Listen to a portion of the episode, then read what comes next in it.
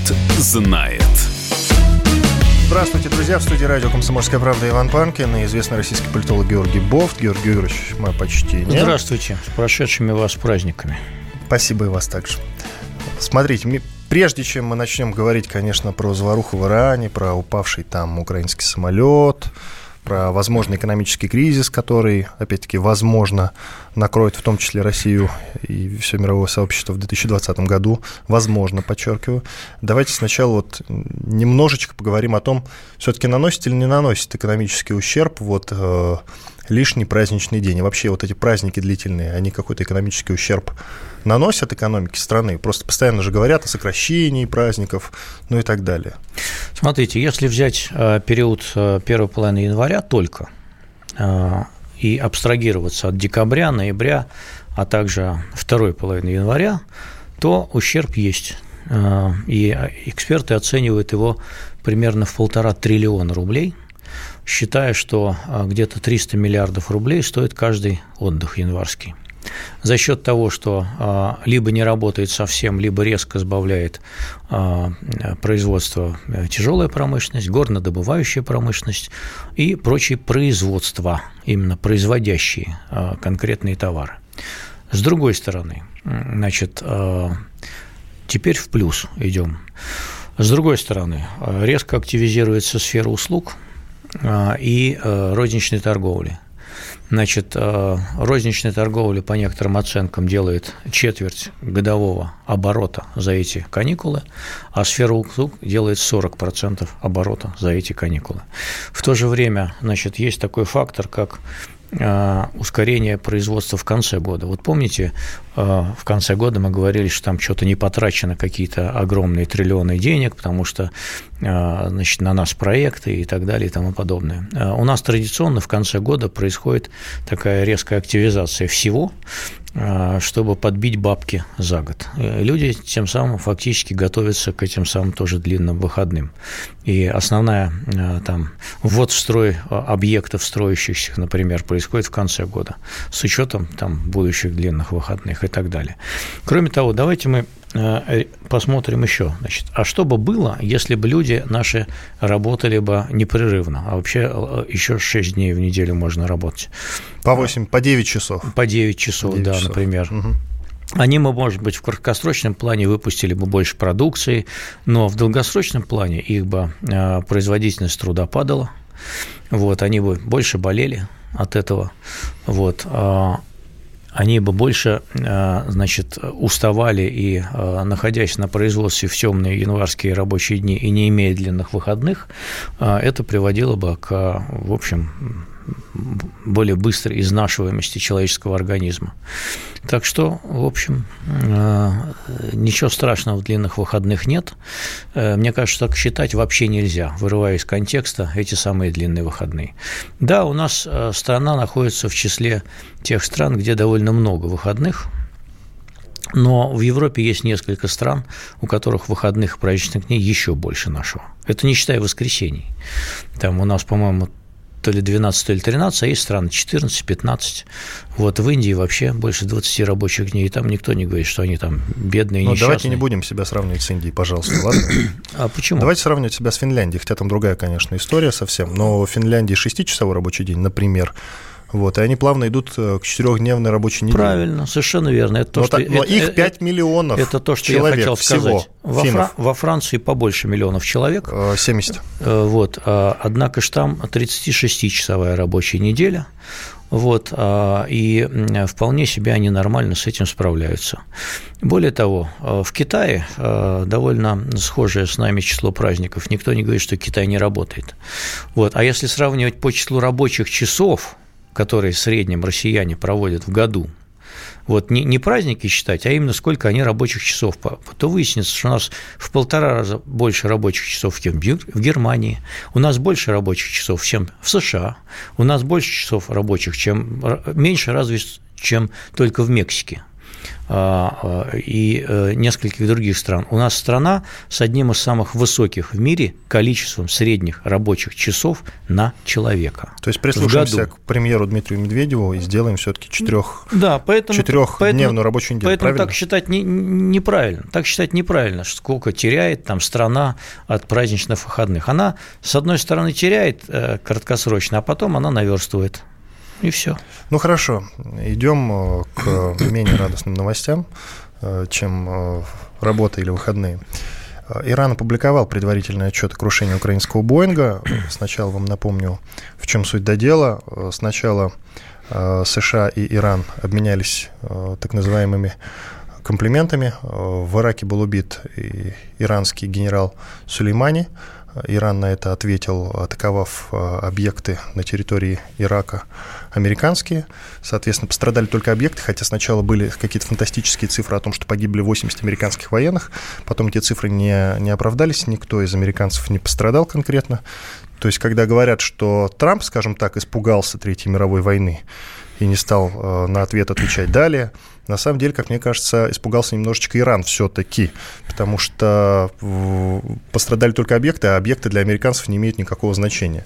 У ну, них миссия выполнена, убит некий, некий человек, который мне не нравился, мягко скажем. Убит человек, которого они считали своим одним из самых злейших врагов вот. на Ближнем Востоке. А там пострадал только техника. Для американцев техника не имеет значения. Вот если пострадал хоть один американский военный, я подозреваю, что было бы все очень там серьезно. пострадали тенты э, палаточные вот, и один вертолет. Ну, в результате выпуска конечно. 16 баллистических так называемых ракет Ираном. Это сильно походит на договорняк. Я бы не удивился, если бы узнал, что где-то закулисно была э, совершена, может быть, через посредников, а может и напрямую, сделка между Ираном и США о том, что э, ради спасения лица мы вам дадим, конечно, ударить, вот, но потом, э, так сказать, мы замнем это дело, а, а если вы будете дальше хулиганить, то мы еще кого-нибудь убьем таким же образом, как Сулеймани, или э, ударим по вашим объектам уже всерьез, что Ирану совершенно не надо.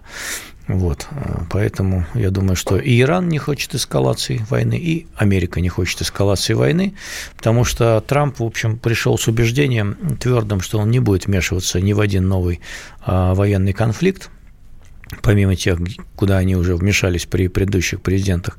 И он пока свое обещание предвыборное выдерживает. Он ни один конфликт не начал, что для американского президента вообще редкость. Но для американского президента важно, и американское сообщество это ценит, чтобы американский президент был, главное, решительным. Посмотрите на фондовый рынок, а, который а, после заявления Трампа, миролюбивого достаточно, да, а, возобновил бурный рост. Фондовый рынок не любит военных действий, он не любит войны, вот, он на нее реагирует плохо, и он напрягался как раз в, годы, э, в, в эти дни эскалации. А сейчас он радостно ждет э, торговой сделки Америки с Китаем, поэтому Трамп сделал все в угоду своей экономике, в конце концов. Вот если бы он Э, сказал, что мы сейчас начнем войну с Ираном, тогда все покатилось бы вниз. А так, э, в общем, события на фондовых рынках показывают, что Трамп был прав. Он действует так, как выгодно Уолл-стрит и экономике в целом. Но совсем скоро после всей этой заварухи упал украинский Боинг, который летел из Тегерана. Причем упал он сразу почти, почти сразу после взлета при странных и загадочных обстоятельствах. Погибли 176 человек. Соответственно, Иран черные ящики э, ни Боингу, ни США никому не предоставит и будет их расшифровать расшифровывать самостоятельно, пригласят только украинских следователей. Я подозреваю, что украинские следователи э, будут сидеть в номере отеля, э, и, собственно, на этом их отпуск ограничится. Иран, Иран обещал, что он э, разрешит им присутствовать, но не участвовать в расследовании. Так вот, секретарь Совета национальной безопасности и обороны Украины Алексей Данилов озвучил основные версии крушения Боинга в Иране. Итак, изучаются различные версии внезапного падения самолета. Среди основных поражения самолета зенитной ракеты ЗРК, в том числе ЗРК «Тор», так как информация об обнаружении обломков российской ракеты близ места катастрофы уже появилась в сети интернет. Далее. Столкновение э, с беспилотным летательным аппаратом либо другим летающим объектом. Разрушение и взрыв двигателя по техническим причинам.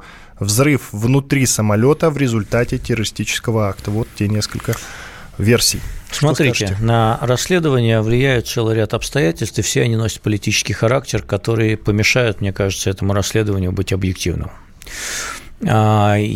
Если бы были допущены а, американцы, производители а, Боинга, может быть, оно было более объективным. Но а американцы тоже имеют свои политические мотивы. Какие политические мотивы есть у Ирана? Ему невыгодно признавать теракт, поскольку это его ответственность. Ему невыгодно, конечно же, признавать случайное поражение самолета, но похоже, что его и не было, поскольку все пуски ракет были бы зафиксированы соответствующим образом спутниками и разведкой, и пока нет никаких подтверждений того, что именно в эти минуты происходили ракеты. Там может быть какое-то столкновение с беспилотником и так далее. С другой стороны, э, компании Boeing невыгодно признавать техническую ошибку потому что мало ему два, две катастрофы с э, самолетами 737 МАКС, так еще и этот 737-800 э, грохнулся Кстати, по техническим причинам. А, ну, если он упадет по техническим причинам, это колоссальный удар по компании Boeing, потому что это уже... Но тут должна быть и грамотная эксплуатация, не забывайте об этом. Совершенно верно, но а, таких типов самолетов около полутора тысяч во всем мире. Это что же, их всех отзывать? Это кошмар, а, и это полная э, катастрофа для корпорации будет. Но полная катастрофа, она состоит и в том, что если есть какая-то техническая ошибка, упущенная во время производства, то это грядет еще большим Совершенно верно, совершенно верно. Поэтому ошибка пилота, ошибка эксплуатации. Это главные версии, далее, на да. которые надеется Боинг. Мы продолжим обсуждать и остальные версии после короткого перерыва. Иван Панкин, Георгий Бофт в студии. Бофт знает противоположные взгляды. Оппозиция, я считаю, героями. Твое право считаю. Да. Тина, что ты несешь? Ну а как? Смеешься? Максим, я не смеюсь, но просто нельзя так говорить. Себя послушай. Разные точки зрения. Призывы «надо выходить и устраивать Майдан» — это нарушение закона. И вообще это может закончиться очень нехорошо. Вы не отдаете себе в этом отчет? О, нет, решили допрос устраивать. Личный взгляд на главные проблемы на машине? Я не езжу. Ну вот и тогда ну, молчи, отлично. потому что я рассказываю про движение автомобильное, а не про пешеходов. Свобода слова в прямом эфире. Ну, я не причисляю себя популистом. Я причисляю себя к людям, которые действительно отстаивают мнение жителей, причем не только на словах, но и на деле. Тогда приношу Любовь Соболь свои извинения.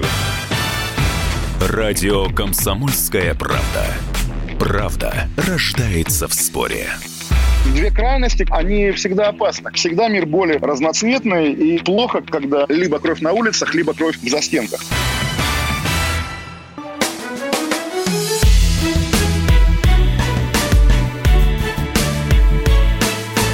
Бофт знает. Иван Панкин и Георгий Бофт, один из ведущих российских политологов, по-прежнему в студии радио «Комсомольская правда». Мы продолжаем. Говорим, я напомню, про внезапно упавший при загадочных, можно ведь говорить при загадочных обстоятельствах Боинг, только, ну, только взлетевший из В том Тегерана. смысле, что мы можем не узнать всей правды об этом расследовании никогда.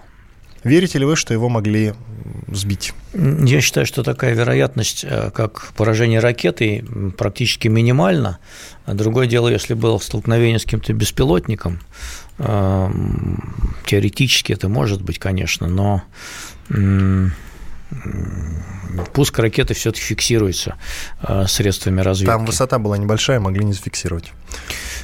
Э, нет, То есть пуск нет, ракеты четко бы увидели, если бы уже лайнер был на высоте. Почему? Понимаете? Пуск ракеты, он как бы с земли, когда происходит, сразу и фиксируется, вот она полетела, и все. Там ну, возможно, не будет Не надо, не надо ничего дальше фиксировать. Но он бы взорвался бы в воздухе тогда и так далее, а он, в общем, загорелся. Мы не знаем, я не знаю, я не, не доверяю иранцам и не думаю, что и американцы были бы абсолютно беспристрастны, поскольку, э, как минимум, корпорация Boeing не заинтересована в том, чтобы признавать еще одну техническую причину в своих самолетах. Я уже назвал версии, озвученные э, в Совете национальной безопасности и обороны Украины, но среди прочих там фигурирует вот такая, я напомню, поражение самолета зенитной, зенитной ракетой ЗРК, в том числе ЗРК «Тор», Вот, но ведь э, наличие Которое может ЗРКТОР, работать... это же не значит наличие российского следа, я надеюсь. Ну, просто они на вооружении стоят в Иране, и мы уже давно не продаем им, подчиняясь американским санкциям, других вооружений. Это то, что было поставлено ранее. А ЗРКТОР, насколько я знаю, пусть меня полковник Баранец поправит потом, вот, он может работать в том числе в автоматическом режиме, а, и, а, например, мы можем допустить, что там произошел сбой системы опознавания. Любопытный момент. Европейские источники, западные разведки, кстати, правительство Украины, даже премьер Канады, э, вот оттуда звучит, что самолет точно упал по техническим причинам. По поводу Боинга вы уже сказали, им просто выгодна эта причина. А, смотрите. Ну, Боингу как раз не выгодно, а всем остальным выгодно. Ну, кстати, да. А, но через 10 минут после падения малазийского Боинга, я напомню, на Донбассе, все прогрессивные СМИ уже говорили о том, что он сбит ракетой. Понимаете? Да. Странность не наблюдаете в этом во всем? А, я тоже сразу подумал, я тогда э, сидел в прямом эфире, я тоже сразу подумал, что это было поражение ошибочное самолета. Ну, насчет Дело этого том... утверждения, не видите ли вы тут двойных стандартов? Я вот о чем. Дело в том, что малазийский Боинг и был сбит ракетой как раз. И это, в общем... Но это не а, доказано. Здрасте, приехали. Но это для вас не доказано, а я считаю, что он был сбит ну, ракетой. Так и говорите, я, я считаю. А, Имхо. А, и, и весь остальной мир, впрочем, также считает, Привет кроме, кроме вас миру. и российского Минобороны в публичных заявлениях. А в непубличных заявлениях, я вас уверяю, они признают, что это было ошибочное поражение пассажирского лайнера. Ну хорошо, идем дальше. Георгий Бофт пусть останется при своем мнении, хотя программа у нас называется «Бофт знает», а значит, есть смысл господину Бофту доверять. Итак, мировой экономический кризис грядет в 2020 году и накроет Россию. Достаточно авторитетные источники об этом говорят. Ну, во-первых, э, среди этих авторитетных источников это Международный валютный фонд, а также Всемирный банк, и он тоже говорит о той же самой тенденции. Э, самый жесткий прогноз – резкое падение рубля, рост цен, массовое увольнение, глобальная э, разбалансировка экономической системы. Этот шторм сложится из нескольких объективных причин, факторов. К ним эксперты относят повышение таможенных пошлин США и Китаем в ходе торговой войны, замедление роста глобального ВВП до 0,8%, резкое падение спроса и цен на углеводороды и пузыри на крупнейших фондовых рынках. Э, вот такие дела. Тут еще любопытный вот есть тезис. Кризис назрел еще и в силу циклического развития рыночной экономики. Именно 12 лет считаются тем классическим средним сроком, что отделяют один кризис от другого. Я напоминаю про кризис 2008 года. Говорят, что вот этот вот в 2020 году его превзойдет, а он был ну, натурально страшным. Ну, совершенно верно вы сказали. Последний фактор как раз и э, под, легко позволяет прогнозировать соответствующий кризис в 2020 или в 2021 году. Я читал эти прогнозы. К ним можно относиться с достаточно э, большой степенью доверия. Вот. А что может стать поводом, трудно сказать. Мировая экономика действительно, многие говорят, что она находится в, э, в предзамедлении, скажем так. И Китай испытывает проблемы с э, ростом и в Америке, в общем, финансовый пузырь и фондовый пузырь тоже надувается. А, все это так, все это так. А, любое, любое замедление, естественно, мировой экономики, оно резко снижает спрос на сырьевые товары, которые поставляет наша страна. Соответственно, падает валютная выручка наших экспортеров, соответственно, это ведет к падению курса рубля. Тут, в общем, не бином Ньютона. Когда это именно произойдет, в первой половине 2020 года или во второй, сказать трудно. Я думаю, что э, скорее во второй, чем в первой. Чисто субъективная оценка. Итак, российские Пока Россия... еще, пока, мне кажется, что Китай и Америка заключат соглашение вот на следующей неделе. Это придаст какой-то а, среднесрочный импульс а, развития фондовых рынков и а, экономики мировой в целом. Вот, а потом потом уже какие-то новые факторы могут сыграть свою роль.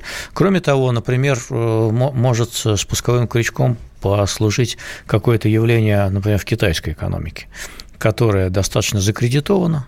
А, там строительный а, пузырь надулся. Там закредитовано все. Да, строительный пузырь надулся. Доверять китайской статистике в полной мере я бы тоже не стал. Вот, поэтому там целые города стоят пустые, которые никто не может продать. И что там вдруг э, посыпется, мы, в общем, э, с точностью не можем сейчас предсказать, но посыпаться может. Э, Китай объективно стоит э, достаточно перед большими трудностями в силу старения населения, исчерпания ресурсов роста экстенсивного за счет там, притока сельского населения и так далее. Потом вот его внутренний рынок, он тоже, рабочая сила уже более недешевая китайская, она тоже дорожает. И вот это потребности надо удовлетворять. А, а все потому, что они много и часто ездят на Запад и видят, как живут другие люди, и тоже хотят жить так. Да, вообще на Запад вредно ездить, э, обзавидуешься иногда. Да, я вот только что вернулся и действительно. Вот видите. А, смотрите, в октябре 2018 года Дмитрий Медведев в статье для журнала «Вопрос экономики» воздвиг настоящую концептуальную цитадель, призванную развеять все сомнения в неуязвимости российской экономической системы. Об этом пишет московский комсомолец. Сегодня у нас устойчивый бездефицитный бюджет и низкий госдолг, особенно в иностранной валюте. А инфляция такова, что обеспечивает макроэкономическую стабильность, отметил глава Кавмина. Более того, заявил Медведев, впереди новая цель – создание прочной основы для обеспечения устойчивого роста благосостояния как каждого человека и семьи, так и общества в целом. Ну, собственно, Медведев говорит о том, что у нас кризиса не будет. Но я напомню, что и в восьмом году вот тогда перед кризисом Медведев говорил, что Россия – это островок безопасности. Или не Медведев, но вот кто-то из больших людей. У нас тогда было двузначное в процентах падение ВВП, насколько я помню. Э, за, э, не за восьмой год, за восьмой как раз был рост, а вот в девятом сильно упали.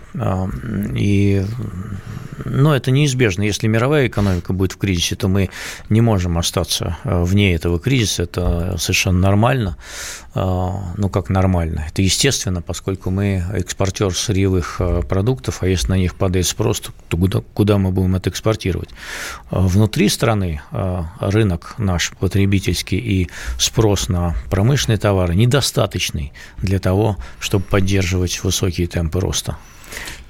Резервы государства превышают его долговые обязательства, то есть Кремль может погасить свои долги в один клик бюджет в профиците, фондовые индексы слабо связаны с уверенностью потребителей.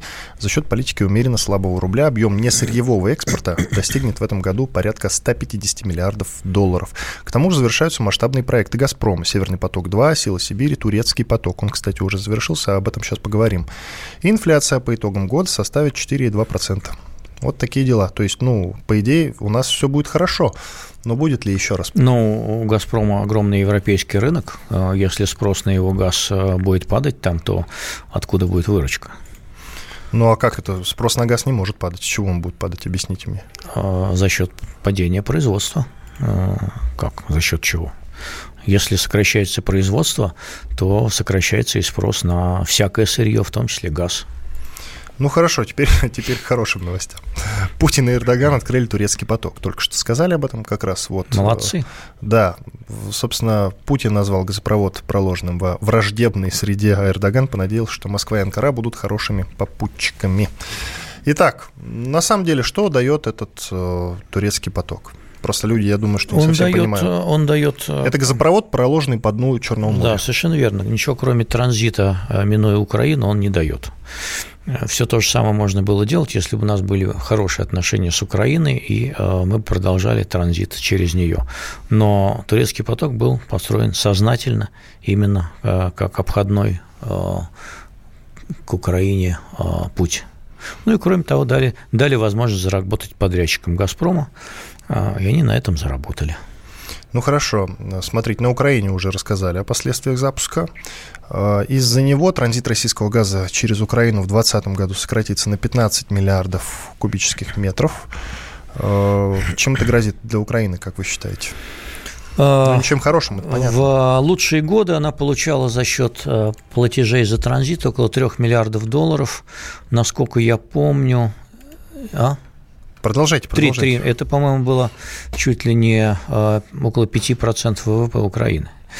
Вот. А сейчас она будет получать в лучшем случае, вот при э, подписании этого нового соглашения, примерно половину этой суммы. То есть, э, То есть и так слабая экономика Украины? Ну еще да, слабее. лишится где-то полутора Панкин, миллиардов рублей давайте прервемся. долларов транзитных платежей. Иван Панкин и Георгий Бовц в студии. Скоро продолжим. Бофт знает. Банковский сектор.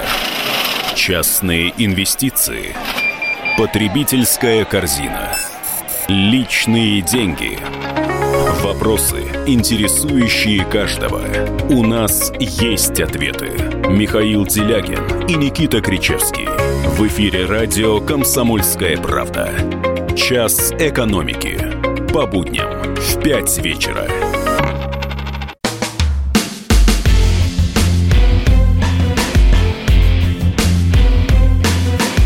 Бофт знает. Иван Панкин и Георгий Бофт, известный российский политолог, по-прежнему в студии радио «Комсомольская правда». Мы продолжаем. Мы поговорили про открытие турецкого потока газопровода. Теперь поговорим о том, что проект «Северный поток-2» в России могут реализовать своими силами, потому что все-таки этот проект как-то не доделывается а, из-за американских санкций. Ну и вообще пол Европы против того, чтобы он реализовался, насколько я понимаю, да. У России есть э, небольшой ресурс, чтобы доделать его своими силами. Вот, как вы считаете, в перспективе нам придется все-таки прибегнуть к этому ресурсу и доделать его самостоятельно? А как, какой у нас выход? Там 160 километров осталось прокладывать и проложим. Ну, я думаю, что до конца этого года и это произойдет. Там есть одно, одно, одно судно, которое может быть дооборудовано для прокладки соответствующих труб на глубину вот, э, морскую, э, и это будет сделано, и я думаю, что он будет достроен. Ну, трудно себе представить, что там из сколько там, больше двух тысяч километров, вот, 160 километров мы не уложили бы. Ну, смотрите, в чем суть до дел? Почему он никак не прокладывается? На некую компанию LCS, которая занимается прокладкой, она находится под санкциями. Да. Ну, в смысле, из-за санкций, да. если вернее, она не может прокладывать угу. вот этот вот э, газопровод. Но у России есть техника, которой мы можем это делать. Это, насколько я понимаю, собственно, вот я читаю на сайте kp.ru, как сообщил известием гендиректор Института национальной энергетики Сергей Правосудов, речь идет о, собственно, о, о неком э, судне, которое занимается прокладкой. Вот оно у нас в стране есть, академик Черский оно называется. Это единственное в России судно, с помощью которого можно укладывать трубы под водой. Пока корабль находится в находке, и чтобы добраться до Балтики, уйдет около двух месяцев. Собственно, задержка строительства Северного потока-2 неизбежна, но не критично, считает как раз, как раз господин Там, Правосудов. Вот в чем дело. Э, судно это не российское, оно было куплено в 2015 году. Э, это зарубежное судно. А, его купили как раз с целью а, прокладки по дну морского, морскому трубопроводов. Дело в том, что препятствие вот какое самое существенное. Оно должно быть оборудовано системой GPS э, динамичного позиционирования, насколько я помню, чтобы работать в датских водах иначе датчане не разрешат ему там работать. Вот, э, соответственно, вот э, эту систему надо там установить, отладить и приступить к работам. Э, Еще у нас есть какая-то боржа, которая может работать на стоячей воде и тоже укладывать этот трубопровод, но на ней тоже нет такой системы. Соответственно, предстоит некая техническая доделка, где эту систему взять и не попадет ли она под санкции, это вопрос интересный. Но вот для того, чтобы приступить к прокладке, нужно сделать вот это. А почему же прогрессивный мир против того, чтобы этот проект состоялся? Ну, не весь прогрессивный мир. Почему Германия за? А, вот, и целый ряд других европейских стран тоже за. Вот, если вы под прогрессивным миром а, понимаете Польшу, которая против... И Соединенные э, Штаты резко, США против, потому что это конкуренция их сжиженному газу просто-напросто. Вот и все. А, они добились... Но это же не повод, чтобы накладывать санкции. Здрасте. Почему не повод? Тут должна каждый работать какая-то конкуренция. Каждый борется так, как считает нужным в свое время Э, помните, был такой сани... подлые методы борьбы. санитарный врач Онищенко, все время находил какие-то вредные вещества в винах, там, боржоме. Э, это тоже был достаточно подлый метод борьбы, но, тем не менее, он да, сработал. Э, и более того, и Боржоми перешло под контроль, кстати, одной из российских фирм. Вот, а, По-моему, Альфа-банку. Совершенно верно. Вот. А, значит, э, с винами тоже э, наши виноделы получили некое определенное преимущество за счет вытеснения молдавских вин на время, и грузинских тоже, и так далее. А сейчас э, мы накладываем контрсанкции, так называемые, на европейцев, и это тоже не экономическая форма конкуренции вполне себе работает. Но мир вообще такой несовершенный, он жесток. Поэтому кто что может, тот и накладывает. Я думаю, что э, мы тоже действовали бы такими же методами э, в интересах своих компаний и своих производителей. Ничего страшного в этом нет. Просто Америка может э, накладывать санкции, которые имеют эффект, а мы, к сожалению, в силу размеров нашей экономики не можем накладывать такие санкции, которые будут иметь эффект на Америку. Хорошо, идем дальше. Правительство предлагает радикально изменить систему госконтроля. Госдума в весеннюю сессию примет одобренные правительством проекты законов о государственном контроле, то есть надзоре, и муниципальном контроле в Российской Федерации. Э, судя по опубликованным проектам, в России будет создана новая Бюрократи... скажем, бюрократическое ведомство. Суперведомство. Угу. Госконтроль. Так. При проведении контрольно-надзорных мероприятий проектами предусмотрены выездные обследования, инспекционные визиты, рейды, выездные проверки, контрольные закупки, мониторинговые закупки, выборочный контроль, документарные проверки, сопровождаемые осмотрами, досмотрами, опросами, получением письменных объяснений, истребованием документов, отбором проб образцов, инструментальными обследованиями, экспертизами, экспериментами и испытаниями. Какой судя по кошмар. всему, судя по всему, судя по всему, просто это ведомство э, будет иметь право делать, что хочет. Как, какой кошмар. Никит Кричевский, известный экономист, высказался по этому поводу. Давайте послушаем его. Я очень хочу ошибиться, но мне кажется, что в России после принятия этого закона в весеннюю сессию будет создано новое суперведомство. Мне очень сложно понять, для чего это требуется, но, судя по всему, госконтроль – это то, что нас в этом году будет ждать. Полувоенизированная структура со сверхполномочиями может вскрывать пломбы, помещения, отсеки, осматривать автомобили, осматривать помещения, забирать образцы проб и прочее, прочее, прочее. И мне, конечно, очень хотелось бы думать, что это рамочный закон, который будет ну, скажем, утихомиривать или держать в узде ныне существующих контролеров.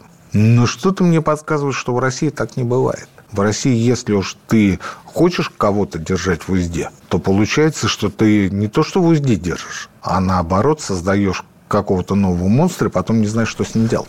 Никит Кричевский, известный экономист. Вам слово. Но я согласен с ним в целом. Вот, я думаю, что а, кто-то поставил а, вредительскую задачу а, полностью разрушить в стране рыночную экономику вот, и вернуться в советское время, когда ничего не работало толком на потребительский спрос чтобы задавить весь частный бизнес, малый, средний, вообще любой, другой, кроме крупных госкорпораций, которые, конечно же, найдут свои ходы к этому госконтролю, вот, и как, как они сейчас находят ходы к, к другим контролерам. Вот, а с малым предпринимательством и средним можно будет, э, мне кажется, окончательно распроститься, поскольку все эти бюрократы, как клопы, присосавшиеся к нему, его окончательно обанкротят своими поборами, и бесконечными идиотскими проверками. Кто же этот загадочный кто-то, о котором вы только что сказали?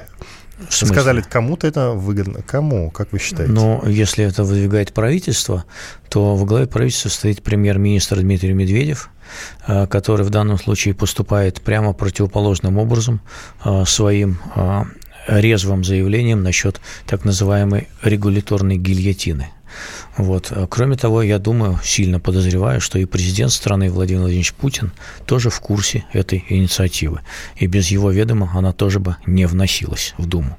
Поэтому, вот, собственно говоря, а, два виновных я назвал. Ну, давайте верить в лучшее. Помните, мы давайте, обсуждали какое-то, давайте, давайте, давайте, какое, давайте какое-то странное лучшее, да. решение, Э, ну, не правительство, по-моему, по, по поводу штрафов, помните, мы обсуждали с вами, и Путин буквально через несколько часов после нашего эфира... Это было по, по... поводу э, этих тестов для, да, да, да. для прав. Э, сказал, что идея идиотская, и давайте пока не мне будем. Кажется, мне кажется, что если Путин... Владимир Владимирович, да. если вы нас слышите, я, Мне кажется, если Путин и Медведев поддержали идею регуляторной гильотины, то не надо создавать этого супермонстра, поскольку всякие сверхцентрализованные бюрократические политические структуры у нас в стране по историческому опыту всегда вели к ухудшению инвестиционного экономического климата. Всегда. Не было никаких исключений. Ну и к тому же, если это ударит по мелкому и среднему бизнесу, который так, скажем так, живет не очень хорошо, а выживает, прямо скажем, особенно за счет э, всякой бюрократии и постоянных проверок, то ну зачем по нему бить? И вот, вот это мне совершенно непонятно. И, и мне непонятно. Это но, ведь бюро... но ведь бюрократия имеет свои собственные интересы, и в интересах своих собственных она и действует.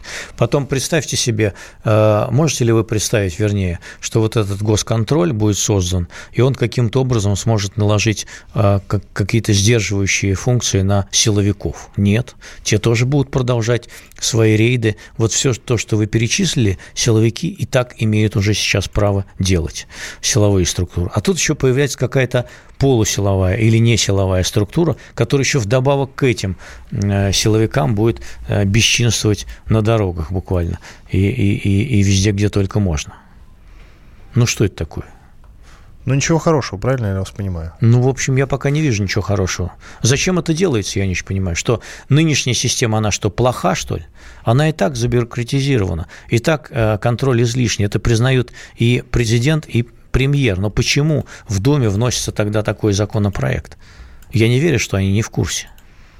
Ну, подождите, изучат повнимательнее. Разберутся, как у нас любят говорить вообще. А, Разберемся. Да, да, как в 37-м говорили. Э, органы я бы не проводил разберутся, с Органы разберутся, С 34-м и 37-м я бы параллели все-таки не проводил. Мне кажется, это несколько избыточная и радикальная мера. Вот эта исторической параллели, она не совсем оправдана все-таки, Георгий Георгиевич. Все-таки тогда натурально людей расстреливали. Ну, ГУЛАГа нет, тут я с вами согласен, хоть в чем-то. Да. Э, хоть в чем-то. Спасибо, для меня это большой комплимент. В студии радио «Комсомольская правда» сразу после праздников работали Иван Панкин и известный российский политолог Георгий Бофт. Спасибо, что были с нами, нашли время. Всего доброго, до свидания. Бофт знает. Политика. Владимир Путин приехал в Японию на саммит большой... Экономика. Покупательная способность тех денег, которые вы... Аналитика. Что происходит правильно, а что происходит Технологии. В последнее время все чаще говорят о мошенничестве с электронными подписями. Музыка. Всем привет! Вы слушаете «Мир музыки». Радио «Комсомольская правда». Слушает вся страна.